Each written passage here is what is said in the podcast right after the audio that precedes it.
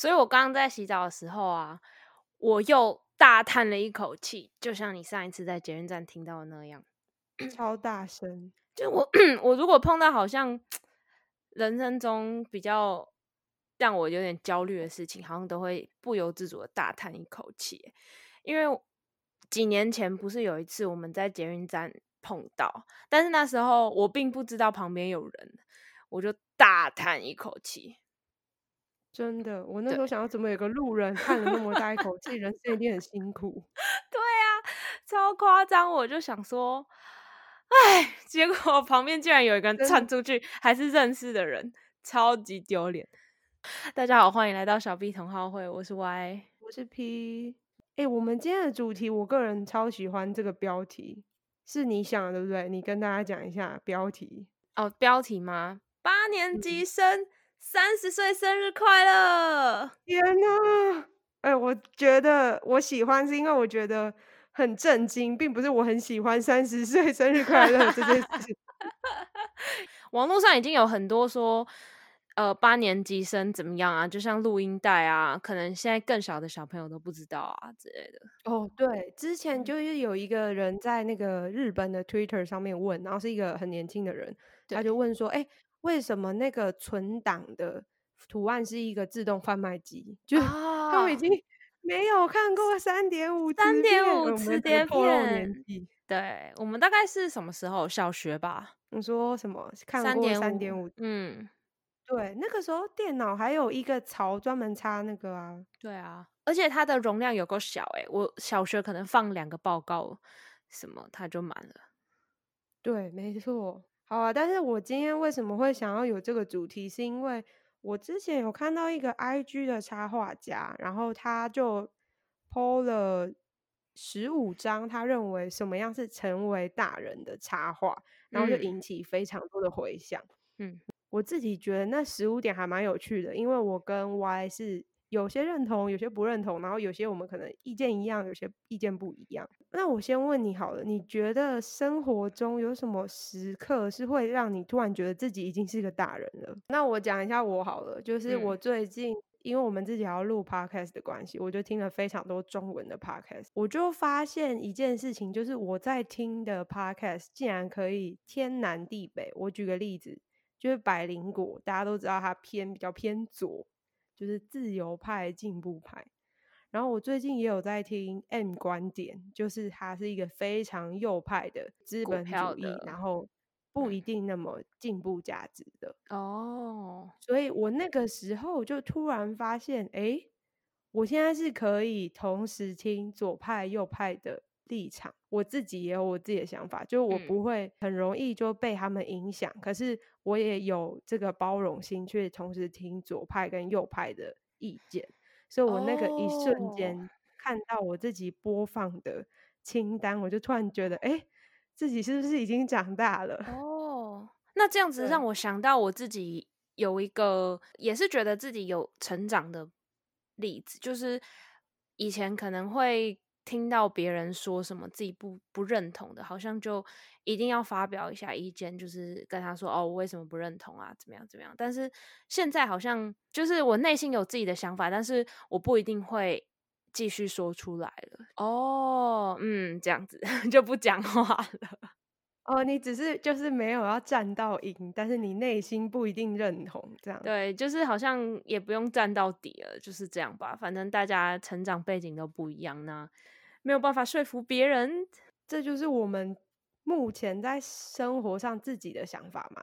然后我刚刚讲到那个 I G 的插画家讲说，成熟大人才能体会的十五张插画，我觉得我们可以。一起一个一个来看，然后分享一下我们对这十五点的看法。好，第一张图就是他画了一个黑咖啡，然后就说呢，成为大人就是你会开始了解黑咖啡的美好。你怎么看？我这很有感。我记得我刚进公司的时候啊，因为早上喝咖啡，我还自己带了一罐奶粉去泡，就把它变成拿铁。对啊，是不是大家很没有办法接受奶粉做出的拿铁啊？没有，我觉得很好，因为是一般人不会这么麻烦，会直接加奶精球之类的。哦，对，还是要加奶粉比较好啦，至少对身体比较好。这也是大人在养生，好老哦，天啊！健康第一，健康第一。所以我那时候就嗯是会带嗯奶粉区，还被同事投以侧目的。哎，怎么会有人带奶粉来啊？你是婴儿吗？或者什么 之类的？嗯那有一次啊，因为我在茶水间看到我之前同事，他就在泡黑咖啡，用那种滤挂的，我就问他嗯说：“哎、黑咖啡我真的没有办法哎、你是你怎么会喜欢喝黑咖啡啊？”那那个同事就说：“你过几年就懂了。”结果呢，过了几年以后啊，有一个新人的同事在茶水间问了我一模一样的问题。我当下被 问，我也是觉得说，嗯，该怎么说呢？过了几年你就懂了，奶粉很麻烦啊。还是不懂哎，既然你都带了一罐奶粉，你一定每一次都有加啊，你到底是怎么样突然有一天就不加，还是说你就慢慢的有一天那一整罐喝完之后，你就决定不加了？那整罐喝完的时候，一开始觉得有点麻烦，然后所以就只喝绿挂黑咖啡。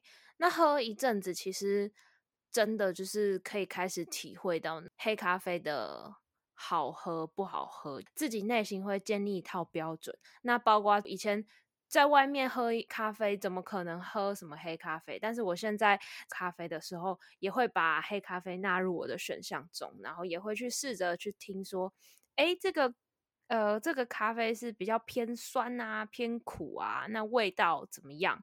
开始可以分类。去了解黑咖啡的美好，这样有些朋友如果有在做手冲的话，就会喝喝看，想说哦，这个偏酸，我只喝得出偏酸，其他还是无法，很菜。可是你现在是觉得好喝吗？我现在是觉得好喝诶、我觉得是这样子。太厉害了！我好，因为我自己看到这一点的时候，我是并没有跨过接受黑咖啡那个门槛。就我到现在还是没办法喝黑咖啡，我一定要有拿铁那种有加牛奶或是加什么的。嗯，然后我一样是也有问，我也有像你那个办公室同事的经验，我也有问我美国的同学说，哎、你为什么那么爱喝？他们都是喝那个 Americano，就是美嗯式咖啡。是然后他就跟我说什么，哦，This is what grown up drinks，就是 大人都喝这个，跟这个标题完全一模一样。然后我完全不懂这逻辑，为什么你的人生很苦，你就要去喝一个更苦的东西来？我单纯是习惯，然后开始欣赏它的美好，而不是说我觉得它很苦，所以我刻意去选一个很苦的东西来喝啦。哦，我觉得这样逻辑我就比较理解。嗯，对，因为有些人就会跟你说什么，可能他只是想要耍帅，对，什么人生更苦之类。不过嗯。我自己是发现我对牛奶有一点点过敏，就我没办法喝黑咖啡，可是又不能完全加纯牛奶，是，所以我我就发现说，哎，就是其实你可以去搜寻很多不同的选项，比方说你可以加燕麦奶啊、杏仁奶啊、哦这类的。那你喜欢哪一种？我目前是在试那个燕麦奶 （oat milk），新、听嗯说现在台湾也有，慢有，因为现在星巴克好像加什么二十块就可以换成燕麦奶。还要加钱，OK。我的意思是说，就是我我虽然不能接受黑咖啡啦，但是我自己是觉得长大之后，你就会想法比较弹性，你不会觉得说拿铁一定就是要加咖啡，然后你也知道自己的哦偏好跟你自己的限制。比方说我的限制就是我可能对牛奶有点过敏，所以你嗯就可以用更弹性的想法去寻找更多的选择。我自己是把长大看成这样啊，不一定是喝黑咖啡。那其实跟你一开始讲的观念蛮像的，开始会包容啊，你开始可以接受不一样的选择，考量你的健康。如果你对牛奶过敏的话，你就会理性的去避免它，这样。对，就诶，你总结的很好诶，就是你会更有那个思考上的弹性啊。因为小时候一嗯定觉得拿铁哪有什么变化，拿铁就是咖啡加牛奶。诶，你后来就慢慢有资讯收集啊，然后也更了解自己，这种种加起来就是一种大人的。我觉得，更了解自己也是，虽然没有在这对食物店里面。我觉得那个算是中观在所有十五点里面。那我们赶快进入到第二点。OK，好，第二点是懂得如何报税。我我不会报税啊。我觉得很扯哎。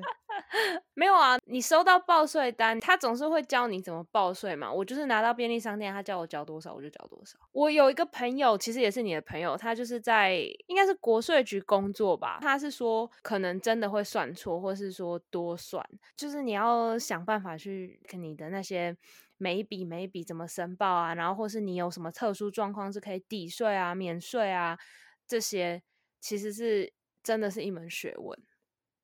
可是你说你完全不会报税，可是你有去缴，怎么会不会报？就系统自动带入也算是你会报税啊。哦，那这样子算是会报。我只是说，吓我一跳。我想说你工作那么多年，完全没有收入，是不是？哎，因为一开始是如果太低的话是可以不用报税，所以我真的有人不会。我我我要啦，我要报啦。好了，那你这样是会报税啦，我吓一跳，想说没有，因为我会年轻人不是都要用一个很强的自然人凭证啊，或是你插一个读卡机就在家里怎么样怎么样怎样，然后就弄完。但是我就不会，我就是真的像长辈，我只差没有去银行填单子了。你不要污名化长 辈哦，我妈是会用自然人污名化污名化用银行填单子的人啊，真的领钱还要填填单子这样子。你没有觉得这个是变成大人的一个指标，懂得如何报税？我觉得可能懂得如何节税也可以。真的，你下一次也去访问一下那个朋友。我现在还不知道你讲的朋友是谁，我等下再跟你说。OK OK，反正我我是认同，我是认同这是一个有点像成为大人的指标，懂得如何报税这件事情。因为经验告诉我，收入是一个人自尊很大的来源。就我有阵子是在家里有点当米虫，就那个时候在准备出国的时候，那时候就把工作辞掉，然后在准备出国的时候，你那时候就一直觉得说自己好像是家里的拖油瓶。虽然我爸妈并没有这么想，可是就会心理负担很大。所以我那时候其实有跟我爸妈说，我的梦想是报税。哦，然后他们都很傻眼，觉得怎么会有人？梦想是报税，那个时候是觉得说报税是一个过程，但是它也是一种你自己有收入，然后有点像是你做一个总结，因为你那个时候才会仔细去看你过去一整年来的花费，还有你的一些支出，因为你有一些额外的收入是你没想到的。就有点像你的个人年度回顾吧。哦，原来还有这一层意思。因为如果你把第二点懂得如何报税改成拥有一份自己的收入，那的确我会觉得蛮符合。我觉得长大的就是可以自己控制预算啊，然后可以自己决定自己想要买什么。我觉得也蛮像长大的。我我自己觉得这个作者真的都还举的例子，可能是为了画图啦，是不是他的都是有点像是一个例子。什么懂得如何抱着喝 黑咖啡，都是一个具体的 行为。对，就是它后面延伸的，可能就是我们刚刚讨论的一些概念上的。所以，我们是把它完整后面的讨论 自己讲。没有，可是我跟你讲，我要补充一点，就是你。在台湾报税真的很幸福，因为美国报税是要花钱的。就是说，台湾是政府做个软体下，你们免费去下载，然后来报税嘛。如果今天下载那个报税软体要钱，是不是马上被骂翻？对啊，不缴了。可是美国是所有的报税软体都是民间做的，然后有很多家公司都有提供啊，都不同的价钱，所以你自己要去买一个报税软体来报税。我我自己是觉得在台湾是还蛮幸福的，政府。用一个报税软体给你，好像听说今年还是去年做一个超大的改变之后，变得非常方便。我不知道，因为那个时候我已经不在台湾了。我不知道，因为我还是去便利商店缴。你真的很扯。好，没关系。OK，我们要进入到还没有长大。OK，没关系，他也不用每个都要符合啊，这是作者的标准，好不好？就是第三个是会阅读洗衣标示。嗯，你自己觉得？我。只有遇到我觉得可能需要看洗衣标示的衣服，我才会看诶。像一般 T 恤啊、裤子、牛仔裤这种，我都不太看的。除非是我摸起来就觉得它怪怪的，比如说它是丝啊，或是它是麂皮呀。所以这个是你自己的洗衣模式触摸法。然后内衣裤什么分开洗，这应该也就是就是我我已经固定都会这样做。所以你你很小就培养这个习惯，所以你觉得还好，没有特别觉得这样就是长大了。对，已经有习惯。对，哦，我自己也是觉得还好。还好，因为我觉得嗯我也是蛮早的时候就会阅读洗衣表示，我不是像你触摸法啦，我是真的每一件都会看。可是那个是发生在我大学住宿的时候，你很怕洗坏吗？会啊，因为那个每一件有些材质不一样啊，有些什么不能翻滚烘干。我我自己是觉得这一点比较，就是会阅读洗衣标示这一点比较像是你自己独立生活就会有的结果。可你那时候心态有没有变成大人？我觉得还好。讲到 大嗯学，这我曾经有一个血泪的经验，就是我大一的时候啊，那时候嗯住的地方是没有附洗衣机，然后那时候，嗯我大一啊，为了省那十块二十块啊，我都在宿舍自己用手洗，连牛仔裤都用手洗，我真的是疯了。了吧？这不是厉不厉害，就是我不知道金牛座，你到底要污名化多少？我就拉所有金牛座一起下水啊。对，怎么怎么晾干？就是先用手在那边挤啊，然后挤到它好像要干了，就砰拿去阳台这样子。对啊，我觉得很疯啊，我觉得好，那第四点是能为自己准备一餐。OK，你对这点有什么感觉吗？嗯，可能是因为我目前还是住在家里，那我之前大学外宿的时候也不太开火，所以其实没有特别说为自己准备一餐。就是如果扣嗯掉外食的，我自己是还好诶、我没有觉得这样是很大人，跟刚刚上面那个洗衣服有点像。我还蛮早就会自己煮东西的，但我一方面有两点啊，第一方面是我对烹饪还蛮喜欢的，就是有些哦人会觉得煮饭很烦，可是我自己觉得煮饭很舒压，哦，对，这是第一点。然后第二点是，我觉得这一样是一个独立生活的结果，就是我那时候外宿，我就会因为生活上你就是需要自己煮，或者是有时候你觉得外面都吃的差不多，或者是很腻的时候，你就会想要自己煮。然后至于现在的话，到美国生活的话，美国的所有房子，即使是大学的宿舍，都一定有厨房，所以你是一定要 自己煮。你也可以去外面吃啊，可是外面吃非常的贵。所嗯以我觉得一路以来，我都还蛮能为自己准备一餐的，尤其是现在到国外，嗯、外国人的口味真的跟我们完全不一样。你想要吃到自己喜欢的味道，就一定要自己煮。所以我，我还是觉哦得这个是有点自己独立生活的结果，跟长大没有什么关系。对，了解。就你可能不需要心态多成熟，你为了环境，你就是必须要具备这样子的能力。但是刚讲到说烹饪是你的兴趣嘛，就我觉得并不是说呃每天煮饭就算是烹饪。对我来说，你要真的有时间、有精神、有兴趣去做的，那才能够是舒压。如果你只是呃每天回家很累，然后只是想要随便煮个东西，我觉得那那可能就只能算是准备一餐，而不是说哦我有兴趣去做烹饪这件事情。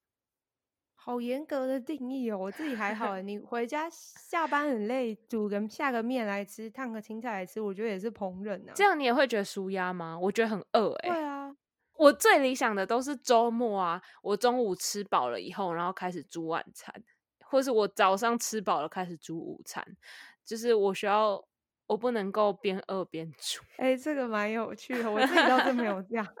我觉得很明显，就是因为我平常没有在煮啦，我没有在煮的人才会有这种余欲去考虑这种有的没的。我跟你讲，接下来第五点，第五点是跟你的生活形态超有关系。第嗯五点是周五下班后你可以去健身房。这有什么？这有什么难的？哦，嚣张！没有，你现在的你现在是有做到这件事情，对不对？我基本上会啊，而且周五下班是一个你更能够认真去做，因为隔天不用早起上班。你现在是一周运动几次？你是有个规律的时间表吗？我一周健身房的话大概两次吧，那另外我有去上跳舞课一次，之前有打排球，哎、其实我真的是动蛮多的。我我真嗯的觉得我还蛮认同这一点，我真的觉得是一个大人的象征，因为我至今无法 养成规律的运动习惯。不是啊，那你你你只是知道，我知道它很好，但是我做不到，这样算有长对吗？我是这个过程，所以我觉得这还没有到成熟大人。OK OK，而且我觉得他会特别讲周五，应该有个原因是他可能觉得周五你会想要跟朋友去放松，去做一些娱乐性，而不是这么自律。我在周五下班以后去健身房，然后我看的通常人都会比较少，这是真的。看到旁边人就会觉得，嗯，这到底是没有朋友呢，还是 跟我一样坚持？没有，你就是一个成熟的大人，你非常的自律。我难得有的好习惯，希望可以继续维持。对，我也希望你可以继续维持，可以启发我。好，我们的第六点是发现自己和时代脱节。我觉得这标题很好笑，诶，发现自己和时代脱节是一个成熟大人的表现吗？可是你要说是什么时代，你要说跟高中大学生脱节，那当然是啊。可是跟自己的时代，可能二三十岁儿童比较没办法了解的东西吧。是啦，PTT 的尾端，然后即时通、MSN、d c a r 的很头，大概像这样子。对我真的觉得好像还蛮吃那个平台的。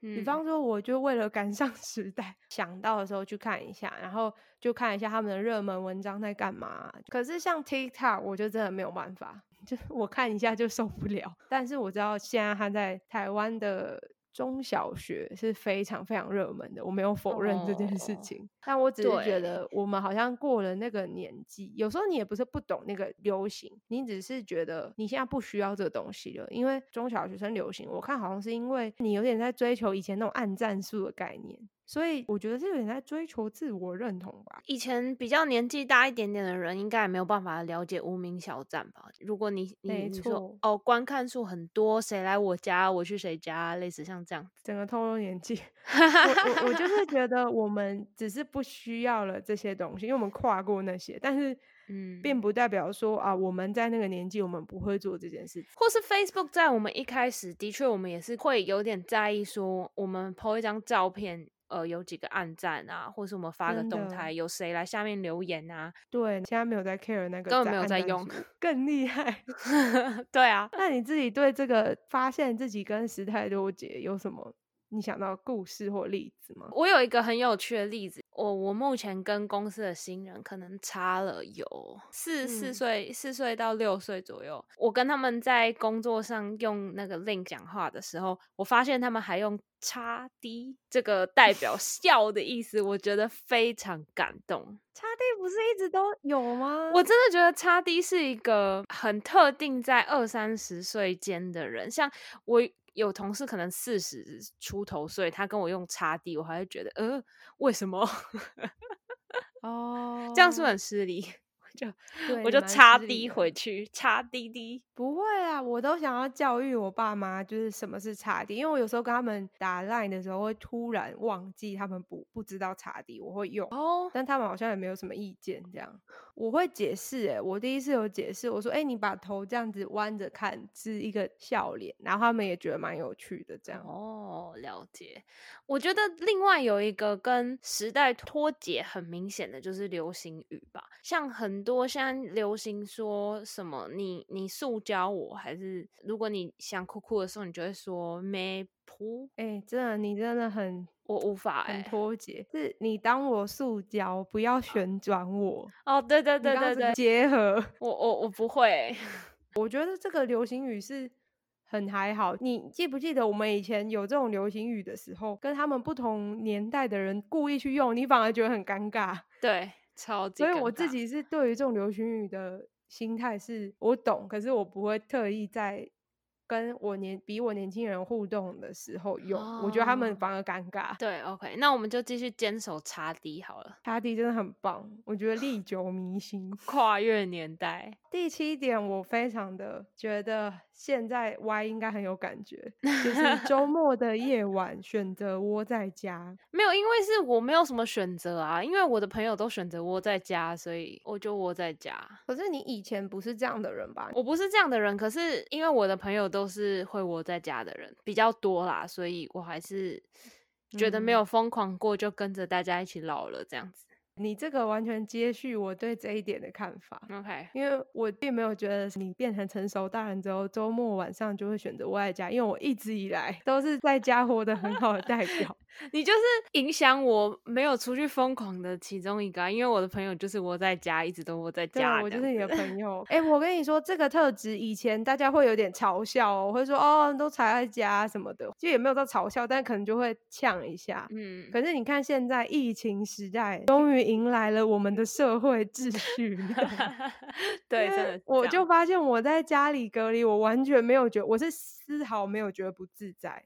我就觉得啊，终于世界照我们的规则运转了，就很多事情在家里处理其实更有效率。我省去了省去了早上梳妆打扮，那为什么不省去这些多余的程序，然后直接完成你要做的事情就好？我就在家里真的太棒。对你这样说是没有错啊，但是我就是会想出门的人。对啊，你就是交错朋友。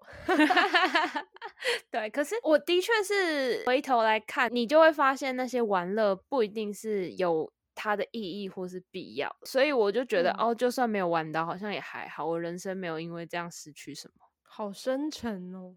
好，第八点就是我们刚可能或多或少有点提到，就说不怎么上传自拍照在你的社群平台。我有感啊，那以前我也没有到很长，但是现在几乎是零，没有错，真的很久。不要说自拍照，连发动态都是很久之前。对，但是其实现在还是会去看 Facebook 的动态回顾，可能看到。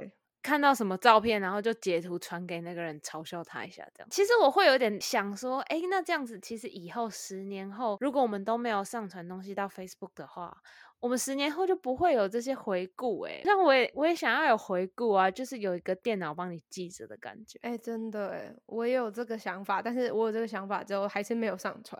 那我们是不是要上传一些就只限本人看？你可以试行看看，我个人觉得蛮好笑，有点反自然呢，不知道为什么。好，但是你特殊纪念日，你可能可以传一下，这个就会跟我们下一点有关。下一点是说，成熟大人的话呢，某些节日对你来说就像平常的一天，因为我个人是呃，我是认同。但是我有分成两个层面，一个是我自己跟跟对别人，因为我本人对于节日本来就没有特别的注重，可是因为以前是别人会重视，我印象中非常深刻，就是国中的时候都很流行要互送生日礼物，然后就搞得非常累，因为一年到头都有人在生日，而且我的暑我的生日在暑假，我根本不会有人送我，所以。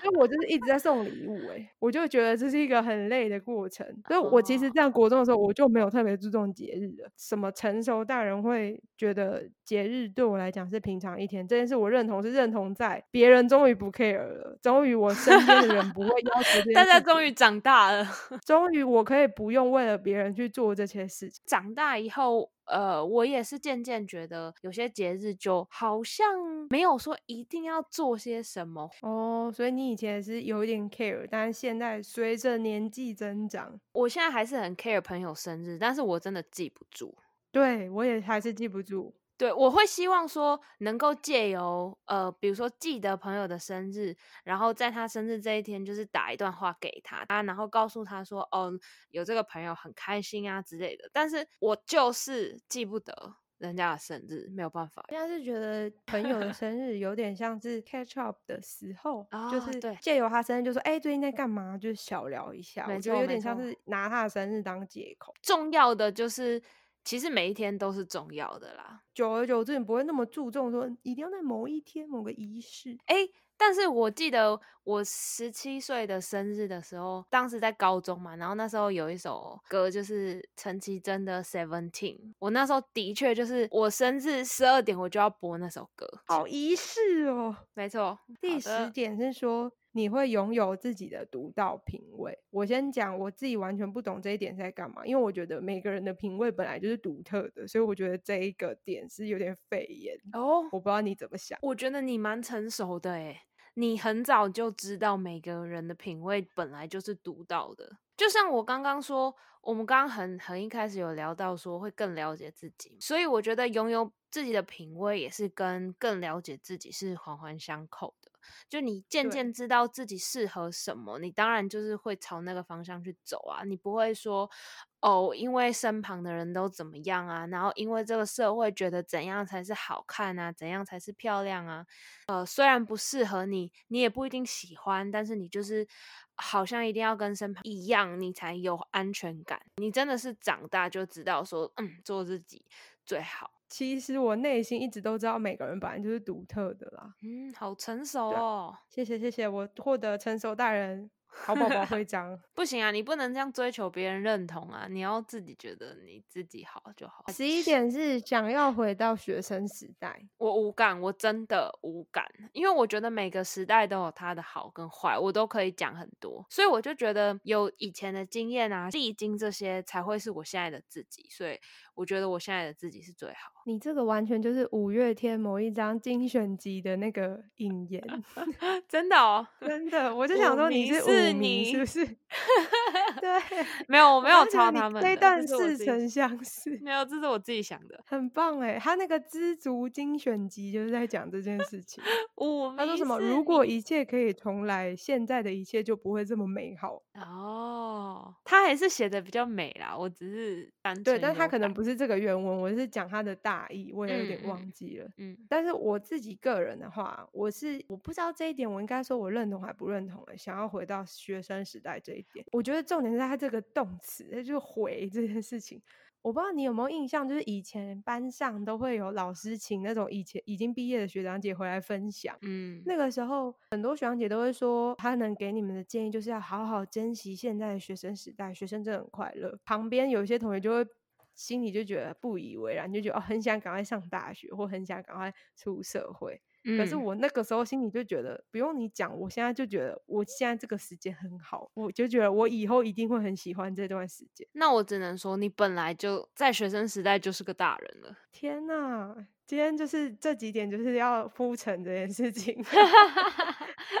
没有哎，我真的当时就觉得说，呃，我我我没有那么喜欢学生时代，那我就觉得很无聊啊啊！你学生时代觉得很无聊？我觉得很无聊啊！我想得到最好就是我最好的朋友都是在学生时代交到，那其其他我就觉得很还好。哦，还好。我差点想说，你觉得我们很无聊？不是啊，是跟朋友当然是很好玩，所以我当时也没有觉得说。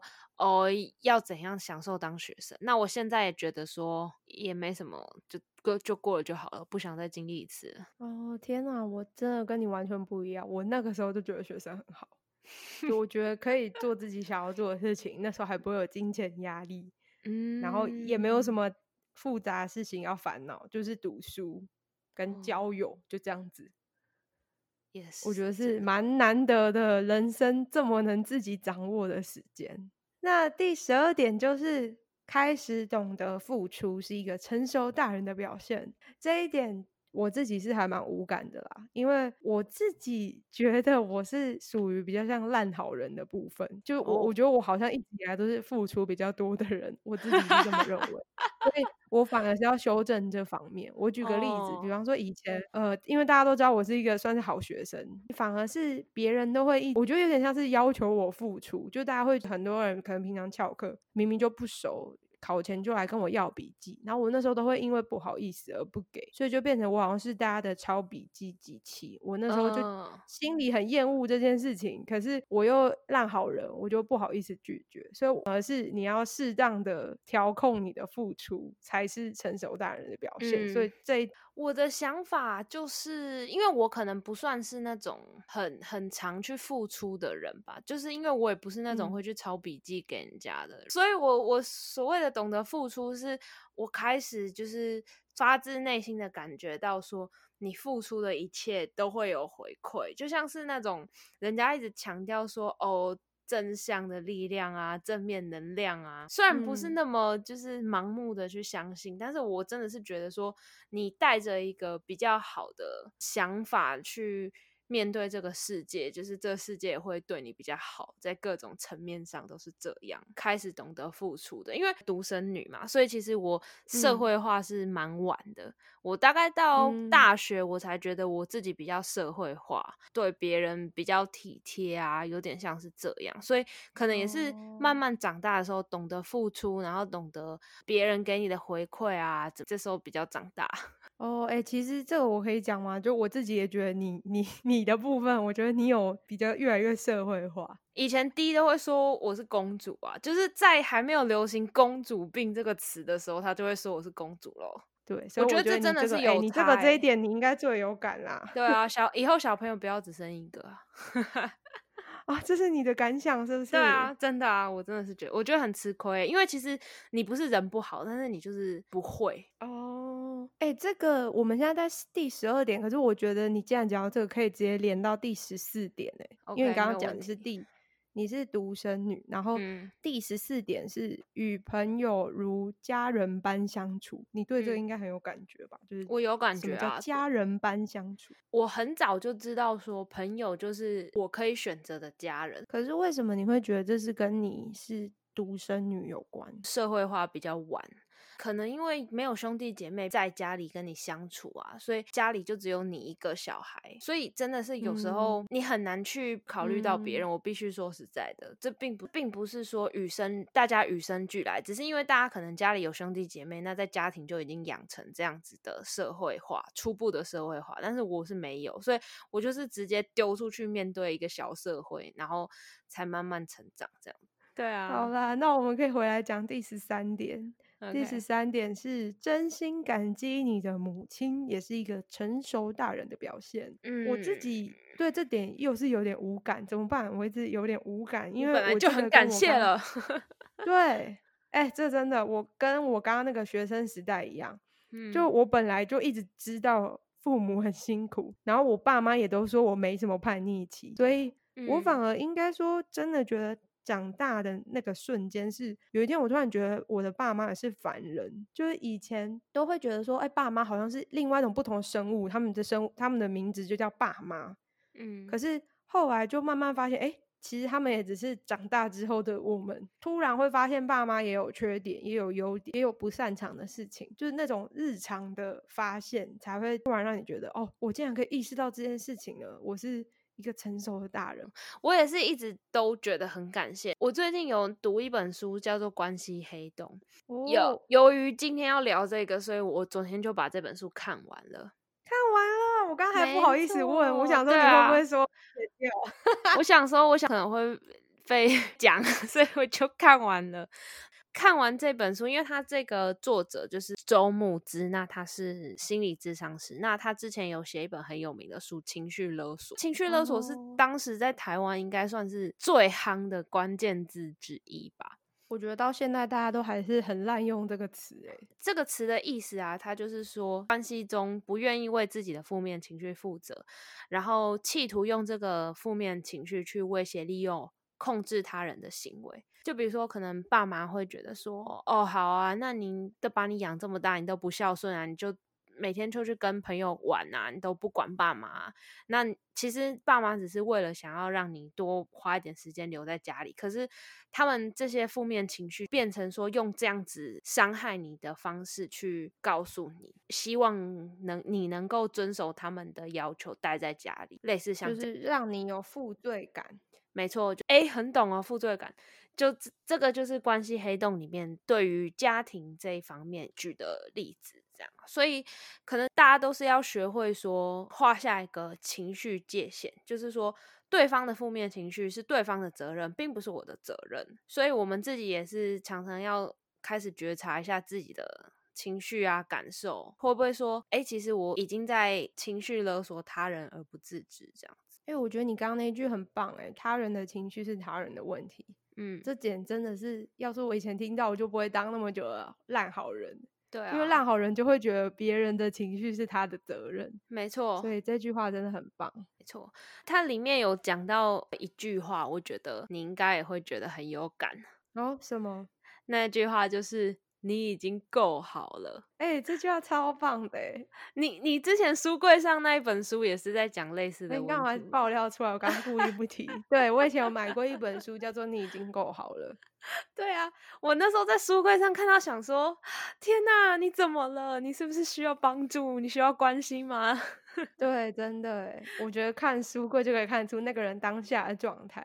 我那时候就是处于烂好人的情况啊，你刚好就是见证我烂好人的那个最低潮的时候。是是是，所以我那时候就是，而且你烂好人，你还会觉得自己做的不够好，所以你就需要一个人来跟你说，哦，你已经够好了，不用再这样子。天啊，我觉得要来看这本书哎。他觉得要避免这个关系黑洞啊，无论是你在对于家庭、对于关系、对于自己，你很重要的就是要找到自己的安全感。有些事情其实是你没做好，但是并不是代表你不好。所以只要能够划清这个界限，你要找到自己的安全感跟自信，这样其实你就会有更有力量跟你的智慧去面对你关系的对象，这样就不会因为自己的负面情绪去伤害别人了。哎，很棒哎，我觉得有念书果然不一样，听起来比较成 熟的大人。太好了，成熟大人就是答应的事情会做完。真的很棒哎！我原本还担心你念不完，太棒了，太棒了！好，我们现在就进行到最后一点，今天的第十五点，成熟大人就是不害怕独自一人的状态。我自己是也是分成两个，我好像很喜欢分点，分点控。第一点是关于生活小事，然后第二点是关于人生的大事，我是一半认同，一半不认同。就一般的小事，我是觉得我一直以来都不害怕独自一人，所以这一点对我来讲不适用哦。但是我觉得人生的大事这方面，我觉得还是会。就比方说，呃，我当时出国的时候呢，我说的独自一人是说你的同辈中都还没有人做这件事情。所以我那时候其实非常的害怕，我就觉得对未知，呃，对未来有点未知的恐惧，未知的恐，嗯，所以我对于这种独自一人在人生的大事上会有点害怕，呃，心理上的独自一人，他不是那种行为上真的具体上什么一个人吃饭，一个人看电影，嗯，因为我是现在才发现我那时候为什么那么害怕。人生的大事，如果没有前面的人的步伐可以参考的话，我觉得还是会蛮害怕的。我的部分呢，就是我以前是很害怕自己一个人，但是害怕并不是说因为我自己不敢或是我不喜欢，而是觉得好像会觉得很奇怪。就那其实长大以后有更多个人做任何事情的机会啊。